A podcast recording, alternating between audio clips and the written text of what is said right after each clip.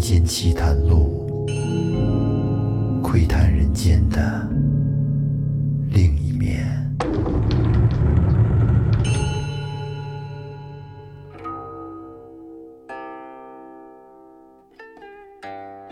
大家好，欢迎收听由喜马拉雅独家播出的《民间奇谈录》，我是老岳。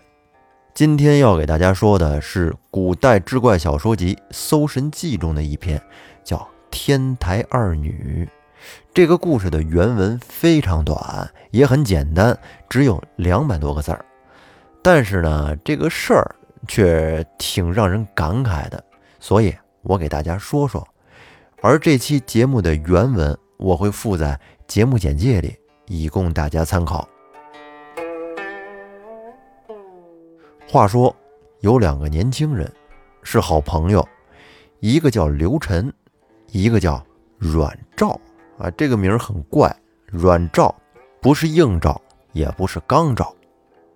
这会儿呢，正值是春天，春暖花开，万物复苏，两个人便相约一块儿。到附近的天台山中去采药。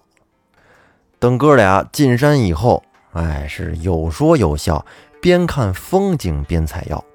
刘哥，你看那边的山好美呀！是啊，阮弟，来，你瞧这棵树长得好怪呀。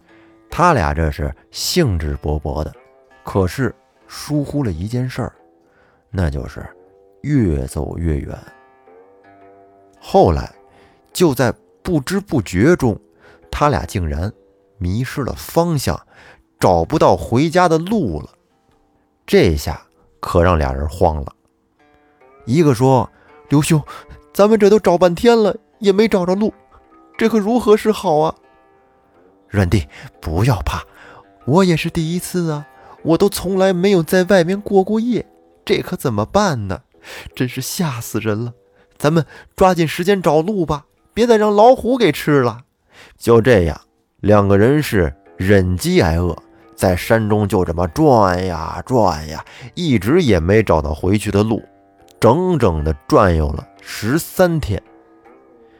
您可能说了，这不吃饭能活十三天吗？据说啊，如果要是不喝水、不吃食物，没有任何营养，只是呼吸的话，人可以存活三天。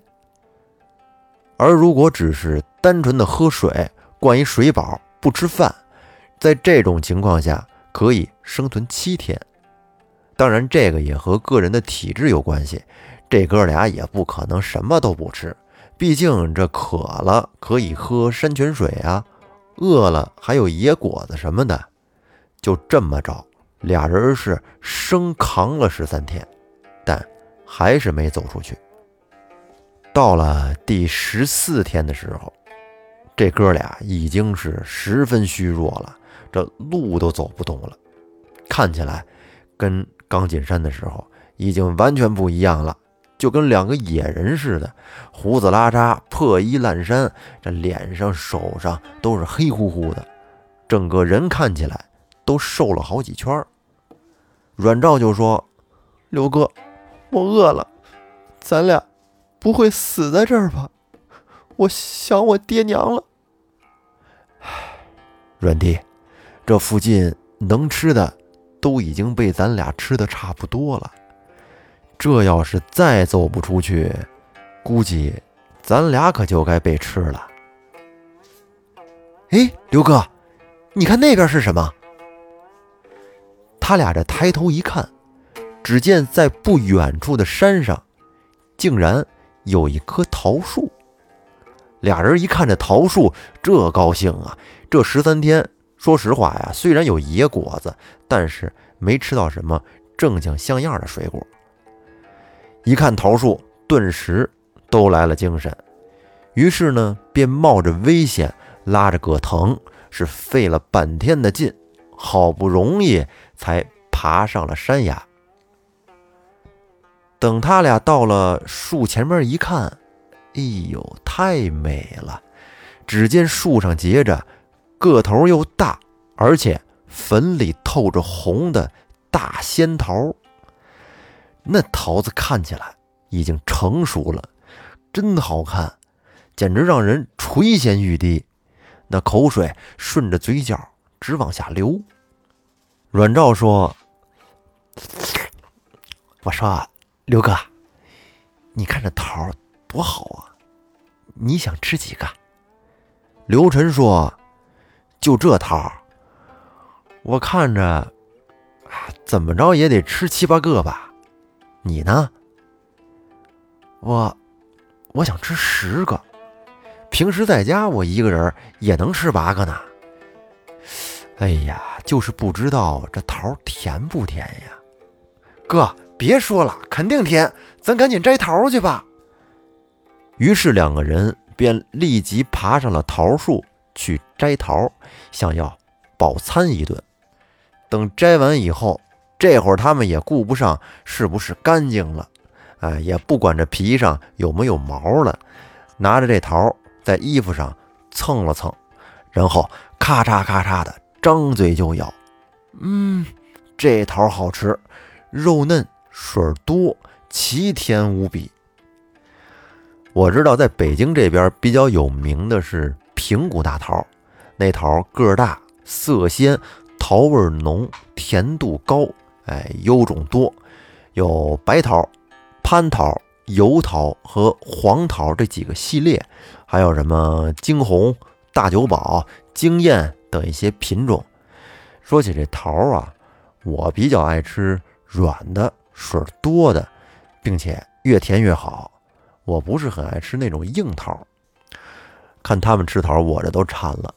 那咱们说回来，两个人跟这咣叽咣叽的吃桃，可是奇怪的是，每个人。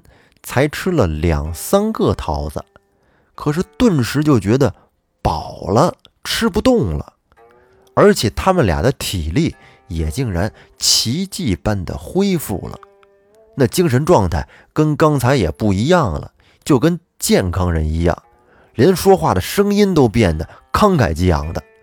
刘哥，你现在感觉怎么样？好极了，我感觉非常好。俩人吃完了桃。也不知道是怎么回事啊？怎么这桃就这么扛饱啊？现在也顾不了许多了，有点渴，就打算下山去用杯子取些水来解渴。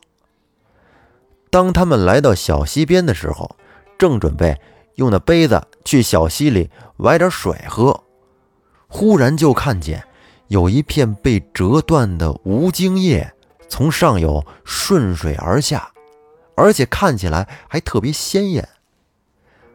两个人这正诧异呢，就在这会儿，又看见有一只杯子也顺流而来。于是他俩就把这杯子从水里捞了上来，拿在手里一瞧，只见里面还剩有用芝麻炒拌的胡麻饭，还有几包挂耳咖啡。这个咖啡是喜马拉雅和于田川联合推出的一款联名礼盒，里面有一个保温杯，还有二十包挂耳咖啡的贴心组合。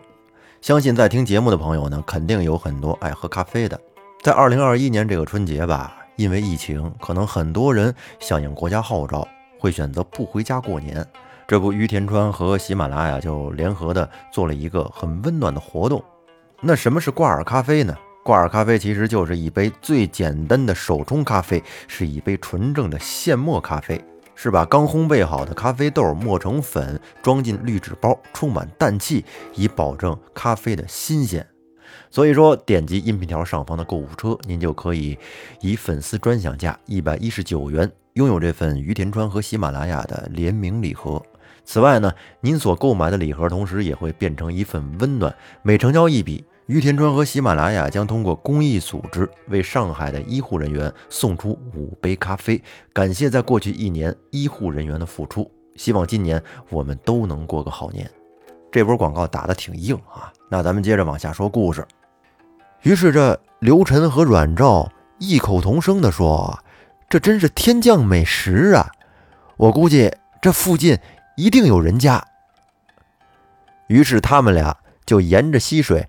顺流而上，在翻过了一座山以后，他们看见山下有一条大河，于是两个人就朝着河边走去。当他俩来到了河边以后，哎，远远的就看见远处好像有两个人。他俩跟那揉了揉眼睛，这仔细的远眺，只见有两个容貌十分美丽的女子，是亭亭玉立的站在那儿。刘晨和阮碧他们好奇，想走近点看看这两个女子，于是他俩手里拿着杯子，哎，就朝前走了过去。就当靠近这两个女子的时候，只见。他俩竟然微笑着迎了上来，说道：“原来是刘郎和阮郎把刚才顺着河飘去的杯子给拿回来了。”刘晨和阮昭一听，哎，他们怎么知道我俩的名字呀？我们好像不认识吧？他俩听到这两位素不相识的女子如此的称呼自己的姓氏，都感到暗暗的吃惊。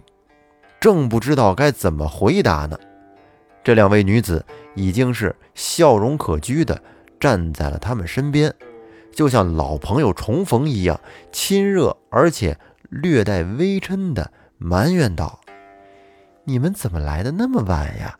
都等你们很长时间了。”说着，这两个女子就邀请刘晨和阮照一起回家。这哥俩到了女子们的家里。只见靠南面还有东面，各有一间十分漂亮的闺房，里面呢挂着大红色的罗帐，在帐角上都悬挂着小铃铛，就是这床只要是一动弹，那小铃铛就哗啦哗啦直响，而且那些铃铛都是镶金嵌银的，非常精致。而这两个女子各自还都有几个丫鬟。供他们使唤。不一会儿，这房里边就摆好了宴席，有胡麻饭、山羊肉、牛肉等等，都是十分的美味可口。刘晨和阮照跟着两个女子是一边饮酒一边谈笑，嘿，太有默契了，这感觉真好，就和相识多年的老朋友一样，就像失散多年的好友。这酒席吃完了以后，又有一群女子是飘然而至，手里边捧着仙桃献上。哥俩说：“不成了，吃不动了。今天我俩一人吃了仨，吃的够够的了。”而这些捧桃的女子呢，都笑着朝那两个女子打趣地说：“我们特地来庆祝二位的夫婿终于归来了。您听听。”终于归来了，这说明什么？说明他们以前可能真的是情侣呀。可能不知是什么原因吧，分开了好久，但是这哥俩却什么都不记得。大家是酒酣耳热，你欢我乐，都十分的开心，一直喝到了夜半时分，其他人才散去，然后这两个女子才。媚态万端的，一个牵上刘晨，一个挽住阮照，各自就进入到了那大红色的罗帐之中。这一晚上，男欢女爱，共度良宵。反正这一宿床角的那小铃铛是叮叮当当的响个不停。就这样，两对美人佳婿恩恩爱爱，不知不觉的。在这儿就过去了十天。刘晨和阮照跟这住着呢，好是好，哎，吃的也好，住的也好，玩的也好。但是他俩呀，却有一个想法，想出山回家看看。说白了就是有点想家了。毕竟他们在山里边就转悠了十三天，在这儿呢又玩了十来天，这就快一个月了。他俩把这想法和两位女子一说，那两个女子哪里肯依呀？是甜言蜜语、苦口婆心，不停的挽留。哎呀，说起来，这哥俩其实也舍不得呀。于是俩人一商量，得不行就先住着吧，难得快活。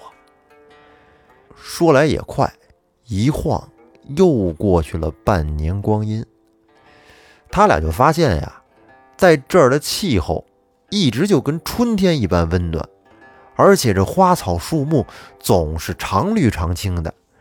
这山中林间是百鸟婉转啼鸣，刘晨和阮照在这生活的无忧无虑，整天有美人相伴，自在逍遥。